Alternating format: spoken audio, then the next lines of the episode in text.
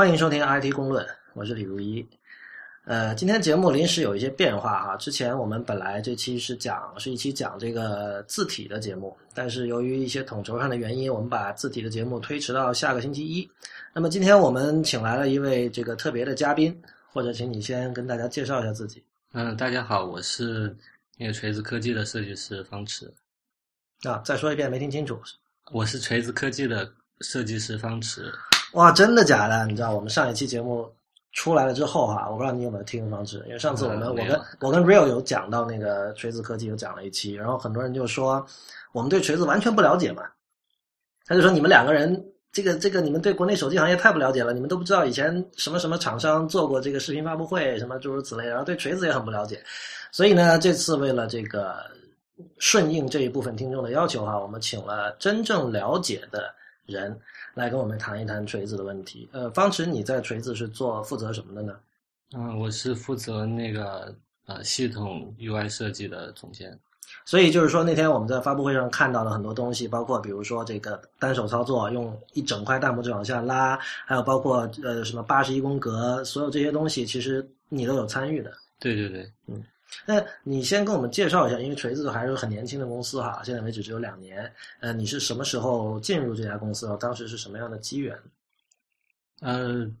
我那、锤子科技就是成立两年嘛，去年五月份，然后当时是呃老罗先找到了一个呃就是在追 o 上面找到了一个他很欣赏的设计师，然后那个设计师正好和我认识，嗯然后我当时刚刚回国，然后嗯，我那、准备去北京玩一下，实际上并没有打算说是去哪个公司入职。呃，然后当时在火车上面，我就接到这个朋友的电话说，你要呃，我正在和一个朋友做手机，你要不要过来聊一下？然后我当时甚至不知道老罗是谁，嗯所以我就临时的在网上查了一下，，OK，说啊、哦，原来原来还是还是一个挺有名的人，说那我我我就说我就说好，然后就嗯，反正就第二天中午我一下火车我就去那个锤子科技，当时还在中关村，嗯。然后去坐着谈了大概一个小时吧，嗯，然后呃那他他怎么打动你的？你们一个小时谈了什么东西？有没有一些印象深刻的细节？对，当时嗯，打动我的一个点就是说，老罗其实还是挺会抓住那个那个设计师的痛点的。嗯工程师我不知道哈，但是设计师的痛点还是挺能抓到。就是他会问你有没有想过，就是可能一年之后一几百万用户用你做的手机在街上，你随时可以看到。嗯因为我以前有是有一个就是很奇怪的梦想的，就是我我特别喜欢做皮肤，嗯做软件的皮肤，然后包括系统的皮肤，就是基本上可以被解包拆开的东西，我都会去研究怎么样把它给装饰一下。嗯呃，当时我最大的梦想就是说，我希望给那个 Windows 做一个默认的皮肤，嗯这样的话，好处就是说，全世界有八亿人每天可以盯着看两个小时，这个是我觉得非常非常非常期待的一件事情。嗯嗯所以当时老罗说，呃，其他的东西聊了很多嘛，但是最最打动我的其实是就是问我是不是非常期待，有没有哎这还想过？这还挺有趣啊。就是据我所知，你并不是学设计的，而相反你是工程背景。对，对，所以你呃你介绍你你在哪个国家读的什么？呃，我是先开始在国内读了三年的那个建筑工程，嗯。然后呃再到国外去，同样也也是同专业读了三年的建筑工程，嗯。然后呃算是把把呃学位拿到了，然后但在这个期间的话，我是觉得实际上我的兴趣点不在这上面，嗯。而且我呃就是根据当时那个学习的水准和努力程度的话，实际上达不到一个一个优秀的工程师的那种那种程度。结构工程师，你知道？，对，啊、就是就是可以算合格吧，但是算不上优秀。嗯呃，但是我发现我的那个嗯兴趣点更在就是 UI 设计这这一方面，因为从接触电脑开始就一直就是折腾这这些这些皮肤呀、设计呀，哪个系统出了什么版本啊，它它有什么那个那个视觉上的更新啊，这些东西我都特别感兴趣。哎，你说到皮肤，我我打断一下啊，就是嗯。这个可能很多我们听众听了之后会觉得，因为你知道在大概一年前，就是去年三月了吧，就第一次发布锤子的那个软件的时候，嗯，当时有很多就是常见的批评，就是说你们只是换了个皮，就你们只是做了一个好看的皮，就只是做了一个做了一个 ROM 还是什么，然后就是很多人骂嘛。然后你刚才又说你刚好你的兴趣点在做皮肤，我不知道就是说，但我相信就是现在这个正式的这个手机的发布会出来之后，大家不会这么想了，很可能。嗯嗯所以呃，在这之间发生了什么？就是你，因因为你知道，一般来说，设计师更愿意谈的是，呃，所谓的 design is how it works，知道吧？但是我觉得你你反而很诚实的说，我就喜欢做皮肤。那么，那么你在锤子这两年，其实你是你具体做了一些什么事情？其实呃，其实很多设计师实际上他不了解那个就是设计背后是怎样实现的，嗯 但是接触做皮肤这这个的话，起码是是从最基本的层面知道那个视觉是怎么 works 起来。嗯，我记得就是很早之前，在一个饭局上，那是我第一次遇到你啊。当时我跟你聊天，呃，我的一个印象就是你是一个非常理性的人，而且就是说你，你其实你虽然没有用这个所谓 how it works 这样的说法，这个说法已经现在很泛滥了哈，嗯但是我感觉你确实是很在乎这个。所以刚才我我我我，因为今天我们录录节目之前其实也没怎么准备，我听到你反复的强调自己很喜欢做皮肤，我还挺意外的，因为我一直以为你是一个特别在乎事物怎么运作，how things work 的人。嗯，对，其实，呃，我我个人的话是非常喜欢，就是研究这个东西是怎么实现的，有没有嗯更好的实现方式。对，如果我更改我的设计，我怎么样去帮助工程师更好的实现？怎么样，呃，去去为我那个做规范化的设计提供便利的接口和维护的，呃，降低维护的成本。嗯，这些东西实际上我这听来完全是在工程师在说话。对我 我实际上是用一个工程师的思维在在做这个设计。OK，呃呃，跟听众还是介绍一下，因为当时刚才方池可能讲的不是特别的明确，就是方池现在是等于锤子的 UI 部分的总负责人。嗯，是这样的，就是我们嗯分分两个 team，一个 team 是专门做网站的，然后并且做一些那个视视觉研究和和未来的规划，嗯。然后另外一部分是专门做执行层层面的东西，嗯。然后包括呃视觉风格的那个呃怎么样确定啊，嗯。视呃视觉风格确定了以后，怎么样去交付工程师去把它执行出来，然嗯。后解决呃一些 bug 呀嗯这些东西。然后呃，其实其实我这个部呃我这个组的话，和我有一个评级的那个设计师是 Paco，他嗯更多的是负责管理方面的东西，嗯然后设计方面主要是由我来负责。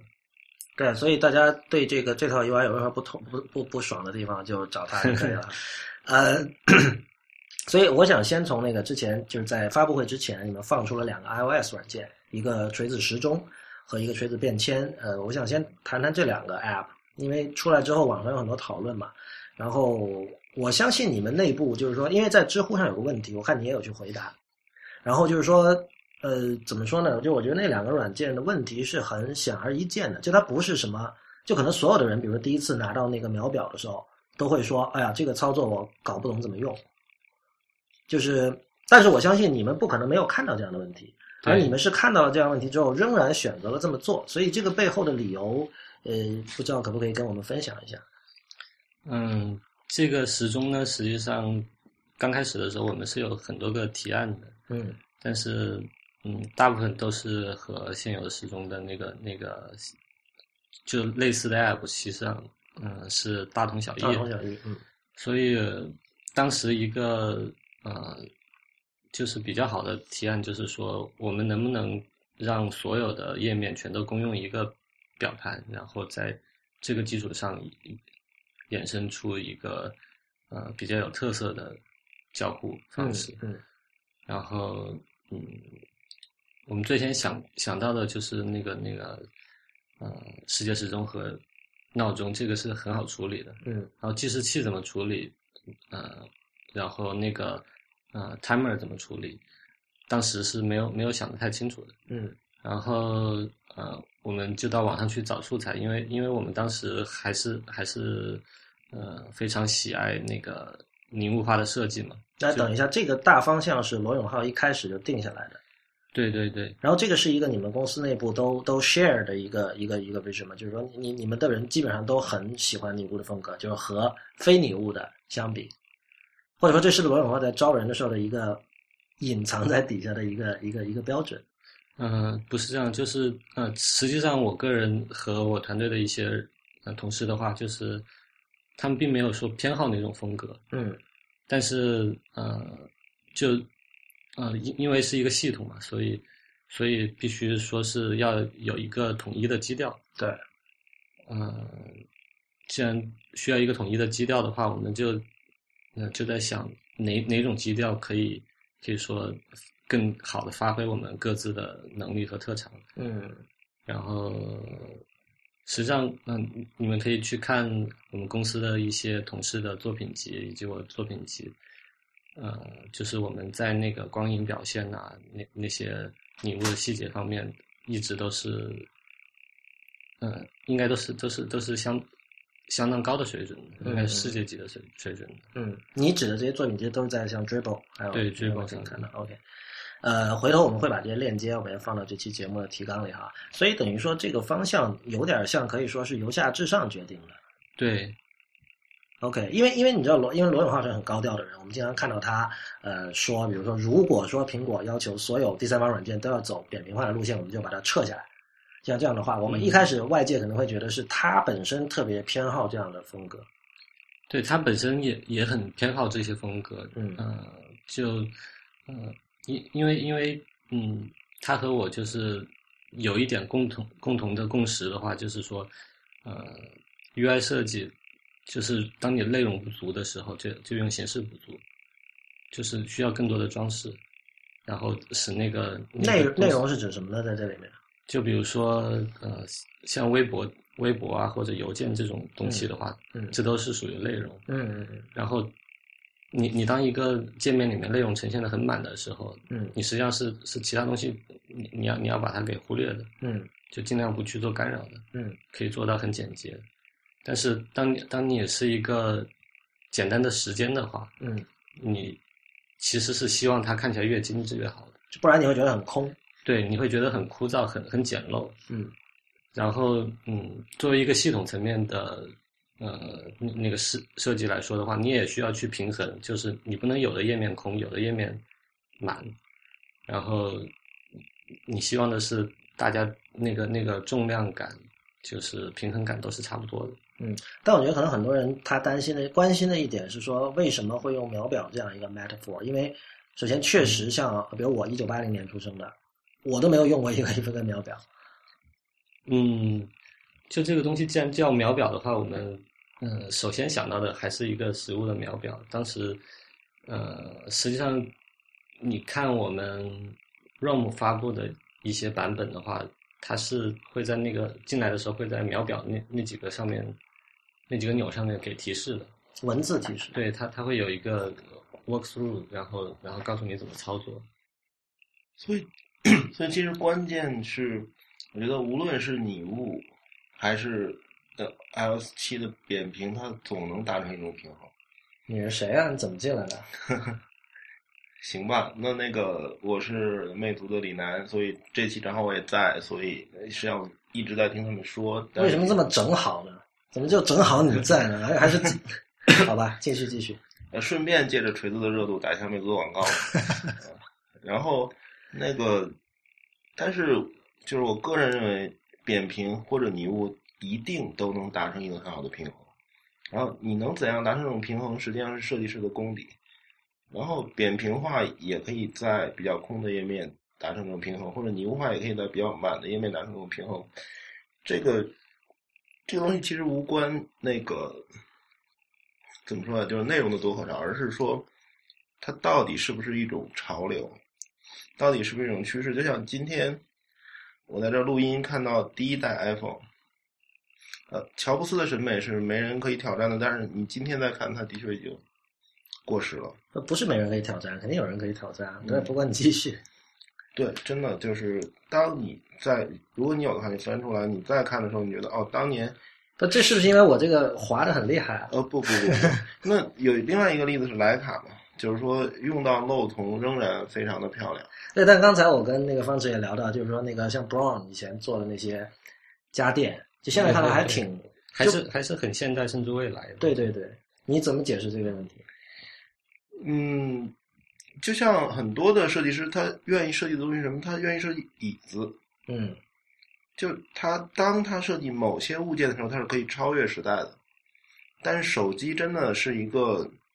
稍微贵一点的快消品。是然后各种材料和技术的进步是非常迅速的，所以其实如果你想用手机做成一个相对永恒的设计是很难的。那你觉得摆在我们面前的这台 NDSL Nintendo DS Lite 过时吗？嗯，它一定会过时的。还好，我觉得我我也觉得还好，而且这个其实比 iPhone 一代还旧哎。我可以给你举一个例子嘛就是说那个第一，如果今天来做的话，一定不会这么厚，对吧？一定不会这么沉。第二，如果今天来做的话，我的两块屏一定不会这么小。呃，对呀、不过我觉得任天堂好像一直不是说特别在乎厚啊，就他不是在乎要一定做的很薄很 sleek 那种感觉。对它需要有一个握持感。而且而且，其实你看他他这方面一点都不 obsessive 嘛，他背后的乱七八糟的东西，其实他完全不在乎。我这是日式，就是说呃，日本日本人对对对，日本人一定不追求我在外表所呈现的一致性的美感，他们不善于这个。不对啊，那 MUJI 怎么说呢？这个反例肯定很多的呀，要这么讲的话。但是如我在日本生活八年，我看到大量的日本设计的产品，日本人实际上是先有工程后有设计的，嗯，所以其实 MUJI 是反例，其实任何地方都会有反例，但其实他们会先有工程后有设计，所以更多的日本产品是那种，就是在外面看可能不是那么有整体感和一致性的。嗯，啊，OK，我们还是回到那个锤子的话题啊。刚才就是提到那个时钟，就是，对啊，对于那个就是你你有你有什么想补充的吗？就我还是觉得，因为我自己也是，其实我也经常玩各种各样的软件，然后我很多时候我也确实会从设计者的角度去思考。那么我希望我第一次用那个时钟的时候，我就能够正确的使用，但我还是没有能够做到，所以。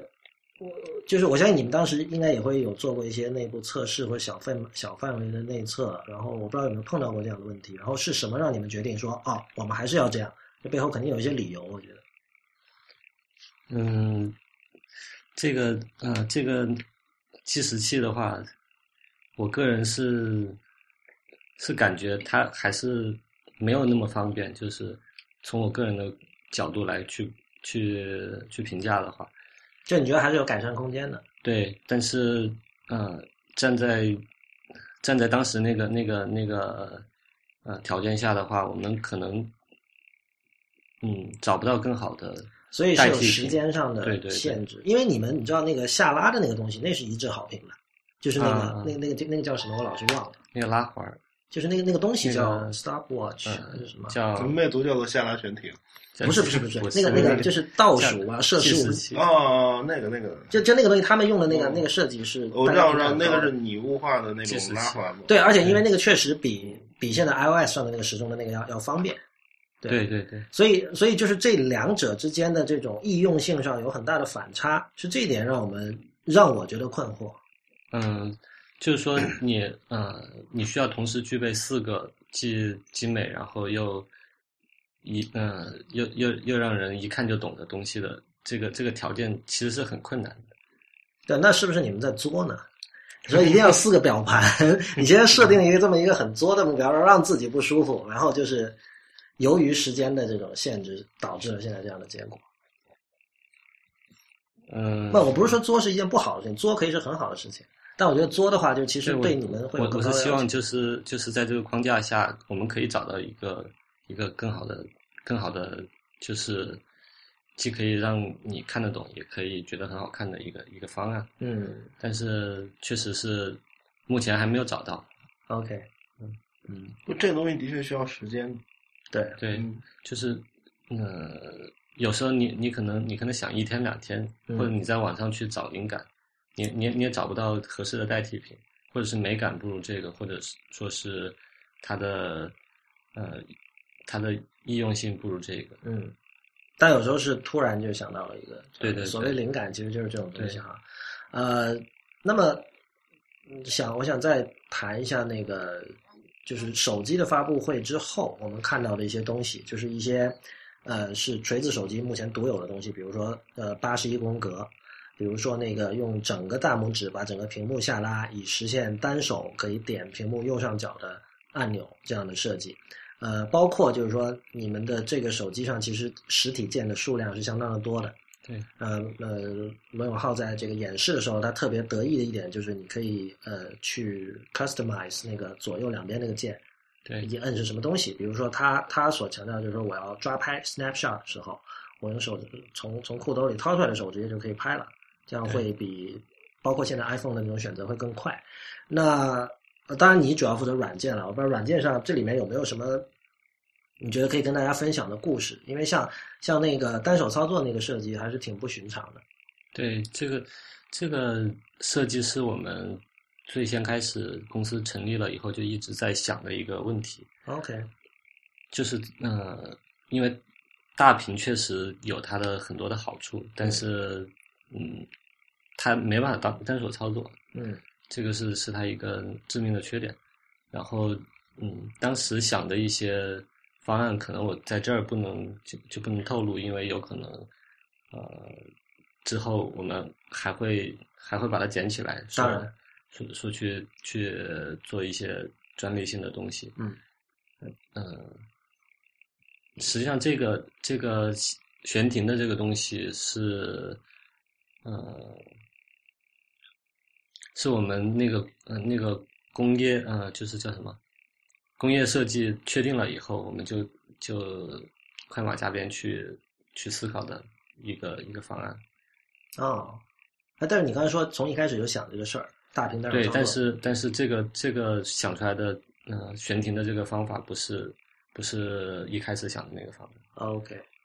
李楠有什么想讲的？因为我知道你们也一直在思考这种大屏单手操作的事儿。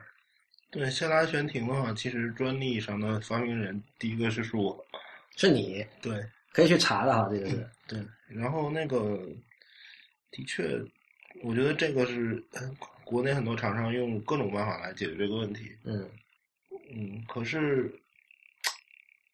我们先介绍一下你们那边的方案。你们好像是有个小窗口是吧？窗口缩小那那个是不不，我们我们实际上嗯非常的像，就是我们就是能把整个的 list 给拉下来。我们跟锤子不太一样的地方是，我们已经把多数的导航和功能键挪到了屏幕下方，所以你压根儿不用拉嘛，嗯直接点就可以了。那么这样遇到的另外一个问题是，我们的列表项目嗯仍然不可避免的在屏幕的上面。如果我们把列表项目往下挪的话，那么我们再浪费屏幕的空间，大屏的意义就失去了。所以你既要显示又要操作的那些控件，嗯你想点它的时候，那么 OK，我们列表是可以拉下来并且停住的。那么我不用摸到上面，我们就可以点。嗯所以这个东西应该说是目前所有的国产手机厂商都在探索中的。嗯而且那个大家都注册了各种的专利，然后今后如果要真的是有一个决定性的方案出来的话，这个是有的打的。嗯所以，但到目前为止，我觉得 OK 还没有问题，大家都在想吧，一定还会有更方便的方式出现的。各家的解决方案应该说都不完全的一样。你们之前知道他们有这样的，嗯，他们称之为下拉悬停的，就是我在做，嗯，因为因为我是参与了调这调试这个下拉的手感的，但是我参与的那个阶段，我是没有听说这个东西是参考过其他的。嗯，对我，我其实是这样啊，就是说，这个网上关于设计的很多讨论会很多会停留在说，哦，谁抄了谁，谁抄了谁。对，但是其实如果说你真正有参与这个，因为设计工，因为实际上我们做，嗯、就是就是都都是做手机的，然后其实是会有共识，就是实际上并不是很很多东西并不是谁去抄谁，而是而是这个东西站在逻辑的主干线上，你必须要去解决。嗯，大家的思路有可能就是近似的。对，OK。但是有一个问题就是，我相信你们之前也收到过用户反馈，就是你们那个浏览器的图标，因为嗯浏览器的图标是呃存在于那个 dock 上的正中的，所以它应该是很显眼的一个图标。而那个图标长得确实很像，我第一眼看着我也觉得很像，有一款叫默克的新浪微博客户端，它的一个那个刷新的时候的那个动画，包括你们的浏览器本身它的那个 refresh 的那个动画，嗯，长得跟那也很像。就这个，我我当时我我第一反应我不会说是哦你们抄了谁，因为我觉得不至于，因为你们显然就是说你们在这个 UI 上花了很多的心思，呃不至于在这样一个小的细节上要去抄一款这个客户端。但但是就是说这里边儿，我不知道是不是下意识的，可能那个人是默克的粉丝或者怎么样。嗯，这个图标不是我做的，但是呃，我们是，嗯、我我是我是在那个那个，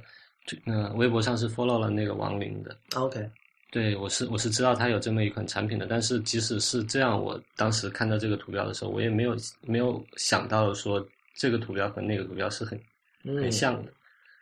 所以其实有时候关于抄袭的争论挺无聊的。我觉得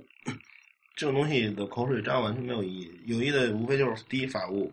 就是当那个公司的专利部门真的认为侵权了的时候，那么咱们法庭上见，对吧？然后第二呢，就是说那个公司之间的那种 defense，就是说当你用了我的专利，我用了你的专利的时候，咱们之间可以互相交换一下。但是除此之外的这种口水仗，真的没什么意义。李楠刚才说到一点，我是想请你跟进一下，就是他说到他们的那个下拉悬停的时候，嗯嗯他说他们已经把大部分的控件移到了下面，便于人家单手操作嘛。那么这就让我想到一个问题，就是呃，锤子现在很多控件还是在上面，而这一点也是让人想到，就是你们现在很多 UI 的这个基础的信息架构跟 iOS 还是很接近的。对，嗯，所以所以你们这会就会有一系列问题，比如说就是，就目前你们肯肯定还没有办法让所有的第三方的 Android 开发者按照嗯这样的一套方式去设计。所以呢，那么当我们买到一款新的锤子手机的时候，它所有里面预装的软件，我们会觉得很一致。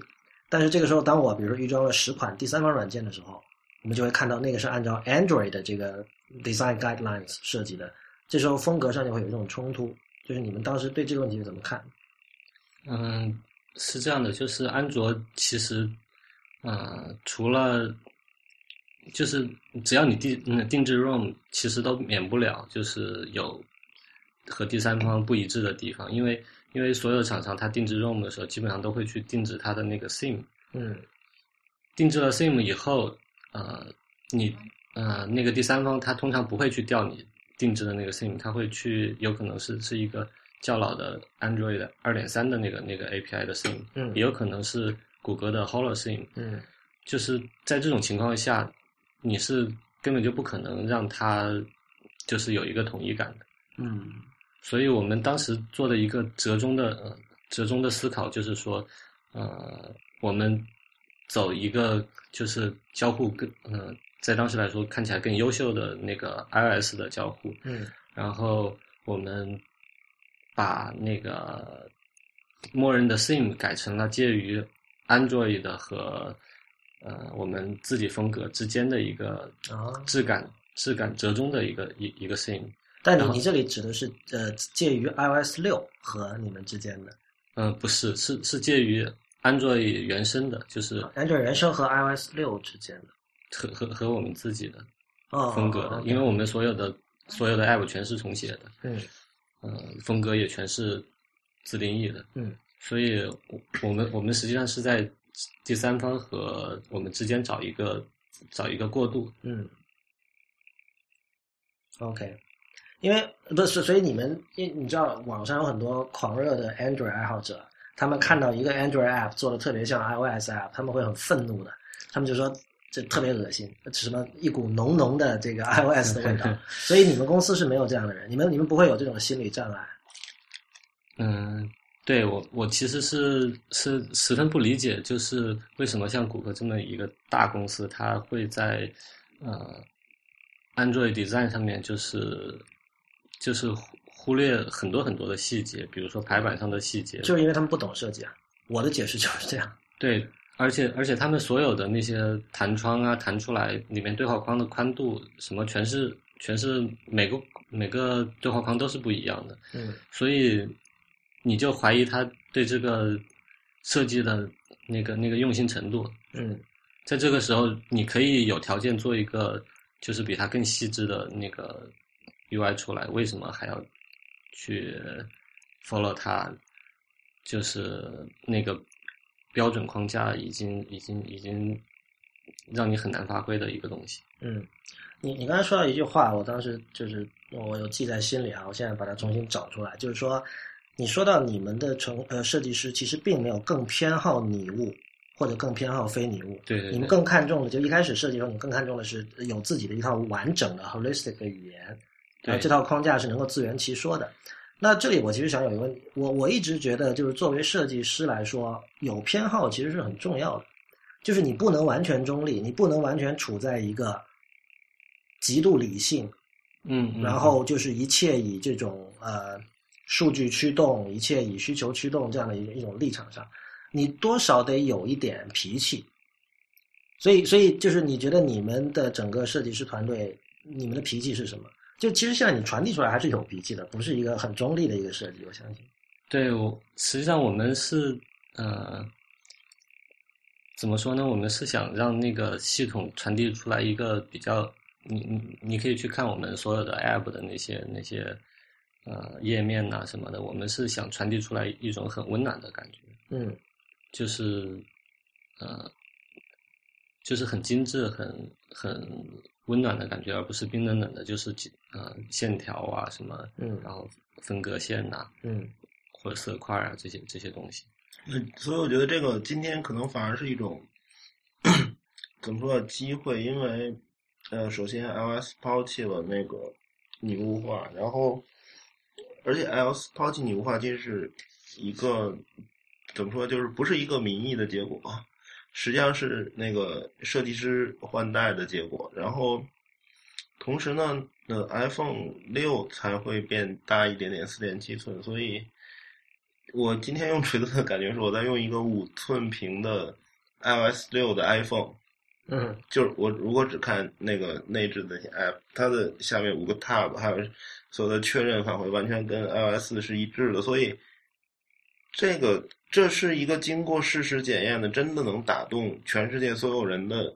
设计，拟物化还有它的导航还有各种操作，所以那你哪个公司的？嗯。你在帮别人说话不，就是说，就是说你，你做一个东西，你首先要特别，对吧？？OK，然后呢，今天这些已经被验证的东西全被大家放弃的时候，你重新拿起来，它就是很特别的。嗯，你不怕记者到时候说这个暗示了什么吗？呃，那他妈让他去解读好了。暗暗示了这个魅族下一代的设计方向。哎，所以你这也呃，那肯定不会的，因为你可以看到魅族的，呃，其实其实你说手机的软件是两部分，就是说咱们今天一直在谈设计，实际上它是视觉，就是说看起来怎么样，但是还有另外一部分是用起来怎么样，那是交互。嗯然后魅族实际上那个我们的视觉是完全由自己的团队从头到尾一代一代打造的，我们三点零已经出了，然后你能看到它是完全有自己的个性和风格的，就是是我们是独自进化的。嗯所以我们不需要去那个和谁去比较，那不是一码事儿。然后交互的话，其实我们做的更多一点，就是说，我们也同样认识到大屏上面的交互是一个对单手的挑战，所以，呃，我们 OK，我们 Smart Bar 把重要的操作弄到下面来，然后下拉悬停解决剩下的问题，嗯而且那个我们现在 Smart Bar 是很多第三方 apps，所有重要的第三方 apps 都支持了。然后进入这个营销模式了，剪掉剪掉，全部剪掉。对，所以所以所以那个，而且下拉悬停的实现的好处也是，它是所有的第三方 apps，就是它只要是用标准的安卓的 list view，我们都可以支持的。那，这个你们是吗？就是你们的那个往下拉，对我们，我们是不光就是第三方嗯，呃，就是就是标准控件，我们是所有的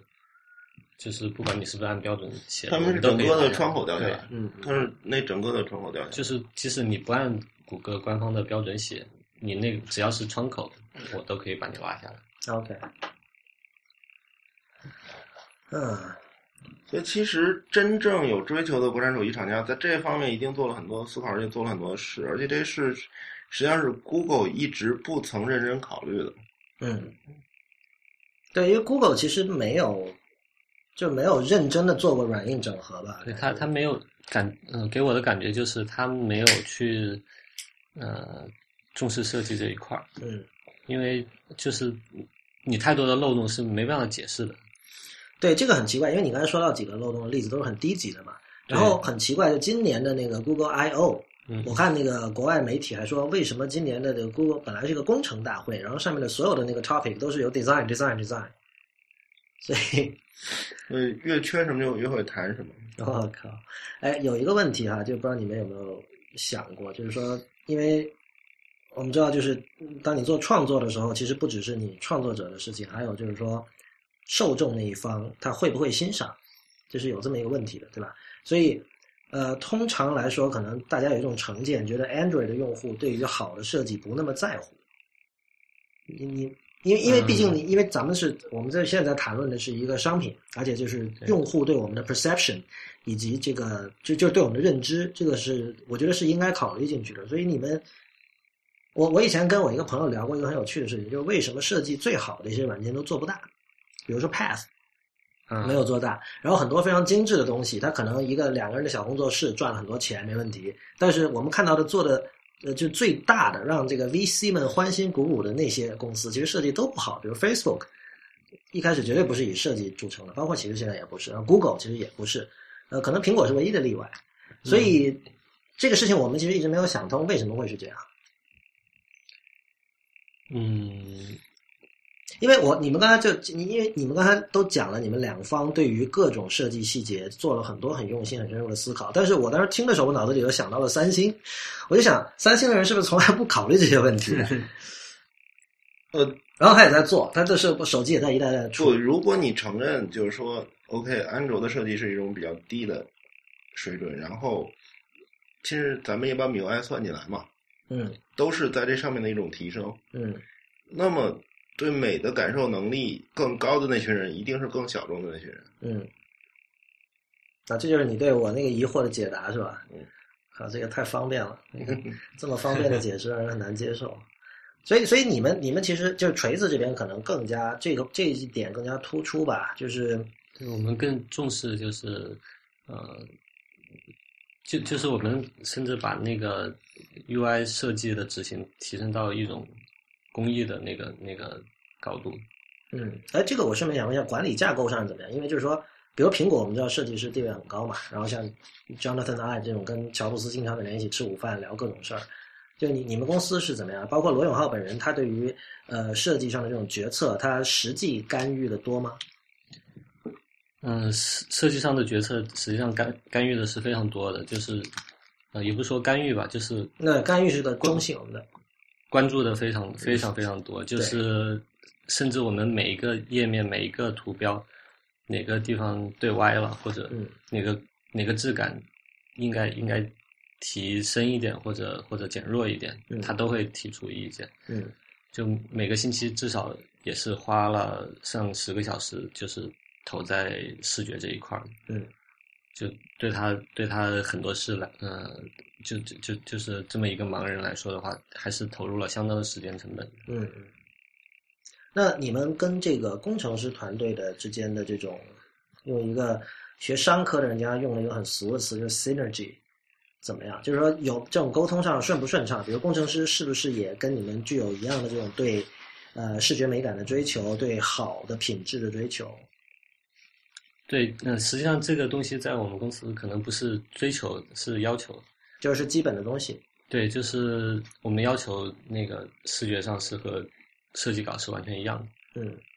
然后，呃，当然在我们这边的努力是说，我们怎么样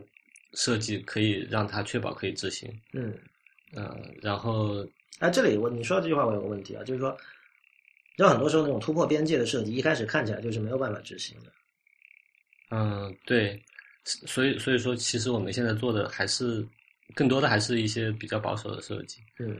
呃，这一点未来会有什么改变吗？对，第一方面是因为因为时间上的那个限制，使你就是你你先要有一个保守的方案，然后再再做一些就是激进的方案去去以后可以可以去升级它。嗯然后呃那些那些呃就是标志性的那些那些动作，可以最后成为你的卖点或者怎么样。嗯、所以你们现在已经有在想，比如第二代的这个，对我们我们哦已经已经想了很多嗯几个月了，就是呃我们刚搬到摩托罗拉这边来的时候，可能是六月份吧，当时就已经开始，大概用了用了三四个月的时间嗯。去做，分出一个 team 去去做这个这个用户研究，嗯，然后你你们做用户研究的方法是跟是传统的那种用户体验调研，是有很多田野调查，不是不是，就是就是让设计师自由发挥，就是可以在呃目前的基础上面有什么样的哦。一些创新点，所以你指的这个用户可以可以移植到各个 app 的，就是 signature move。就等于这是一个就 beta 设计，是有点像概念车那种感觉，是你们内部的一个，对对就对，就是一个 alpha beta 的设计，而不是传统意义上的对这些东西。对，这些东西实际上都是没有呃，甚至是呃新来的设计师都是没有见过的。OK，就是因为因为我们去嗯、那个 team 后来去做网站了，所以嗯所以这些东西其实大家都是不知道是怎么样的。当然我们我们是看过的，但是呃，我我我们我们早期的几个人是看过的。我觉得有一点，你们在在这个怎么说，公众的认知上，其实占了一个很大的便宜啊、就是说，你们其实有很多在模仿的地方，但是现在出来以后，没有听到很多人说你们抄袭。比如说，你们的网站的那个往下滚动的交互，完全是跟苹 Apple.com 是一样的。我不知道这个是因为这个这是罗永浩的营销的成功，还是是情怀牌打得好，所以变成这样了，还是怎么样？嗯，我觉得好好的设计就是很难说是凭空造出来的，你肯定要借鉴一部分，然后再自己创造一部分。嗯然后比如说呃原始设计有有嗯还有提升的部分，你你可能在你做设计的时候，你会思考怎么去提升它。实际上提升它，呃，就是特别是像网站设计，你并不能说这个东西算一种抄袭。嗯，不过因为 Apple.com 它跟别的网站很不一样，就它其实跟主流的就是顶尖的这种 Web 美学是很不一样的。就它其实是把 Native App 的美学搬到了 Web 上，它很重，然后有很多这种嗯。很炫的这种三 D 的多媒体的效果，就跟我我所谓主流的 Web 美学，就是像什么呃 AListApart.com 倡导的那种，嗯。这就那那那批人，包括像这个像纽约时报，包括很多还有一些 Darren Fireball 为首的那一批人，他们做那种东西，包括 Google，其实 Google 在 Web 上就是还是嗯嗯嗯轻量、快速，但但是但是通常通常来说，设计师自己主导的那种设计，通常不会不会往那个方向走。嗯，这个不一定。我觉得这个就不一定是起码起码说，我们公司的这些设计师的口味的话，其实不是那个方向。对，就是说，OK，你要求质感或者你要求阴影什么的，这是一种方向，但是其实一定有另外一种方向。这我觉得，就像咱们一直在说的拟物化和扁平化，你不要比较谁好谁坏，对，就这两个方向一定都是能做出非常赞的同样顶尖的设计的。这个是讨论这些事情的前提，会比较的合理一点。嗯，李楠，你今天也是第一次用到锤子手机哈，你有有什么感想吗？我是说了，就是一个五寸屏的 iOS 六的 iPhone 四，嗯但是那个的确一个很重要的分裂就是 OK，我用内置 apps 的时候，我是在用 iOS，然后当我切换到微信的时候，我在用安卓 Design，这对你来说是个问题。就是嗯就是它没有一致性了嘛。一致性是设计中非常非常重要的东西。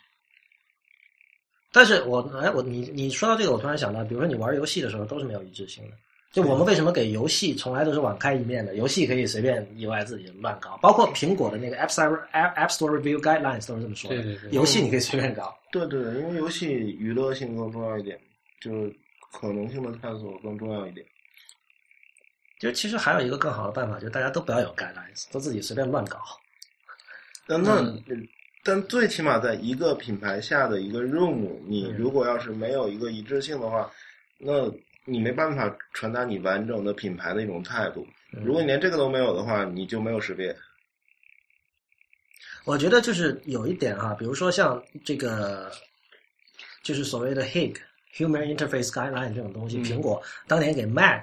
开始弄的时候，那个时候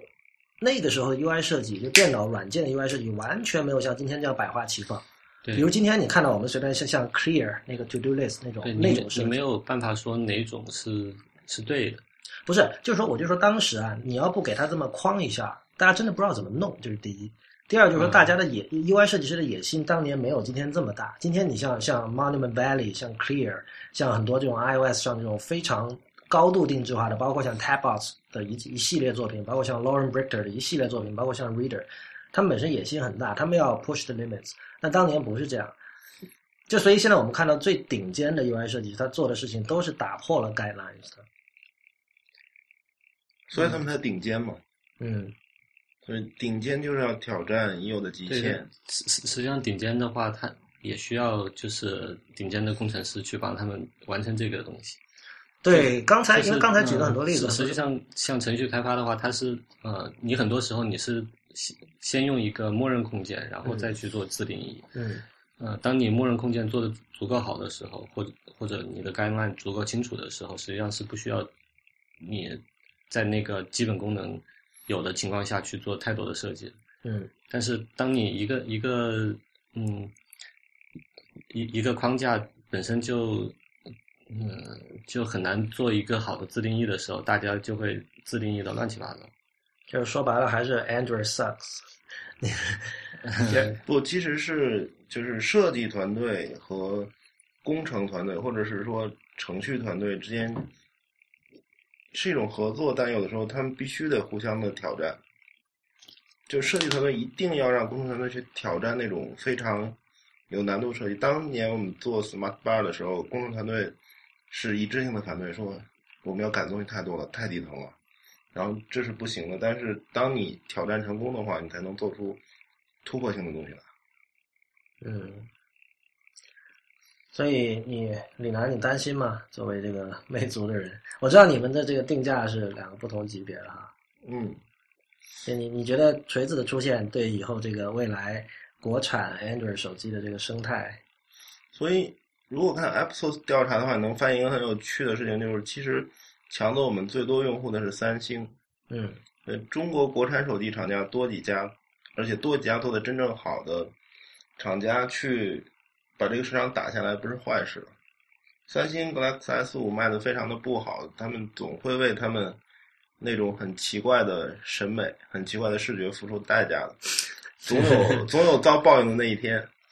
好吧，那非常谢谢二位呃来参加今天的 IT 公论。呃，今天跟我们一起的是方池，是锤子手机负责 UI 设计的。嗯你你的正式 title 是什么？跟大家介绍一下。呃，UI 设计总监。UI 设计总监方池先生，呃，然后另外就是李楠的，另外是魅族的营销副总裁李楠。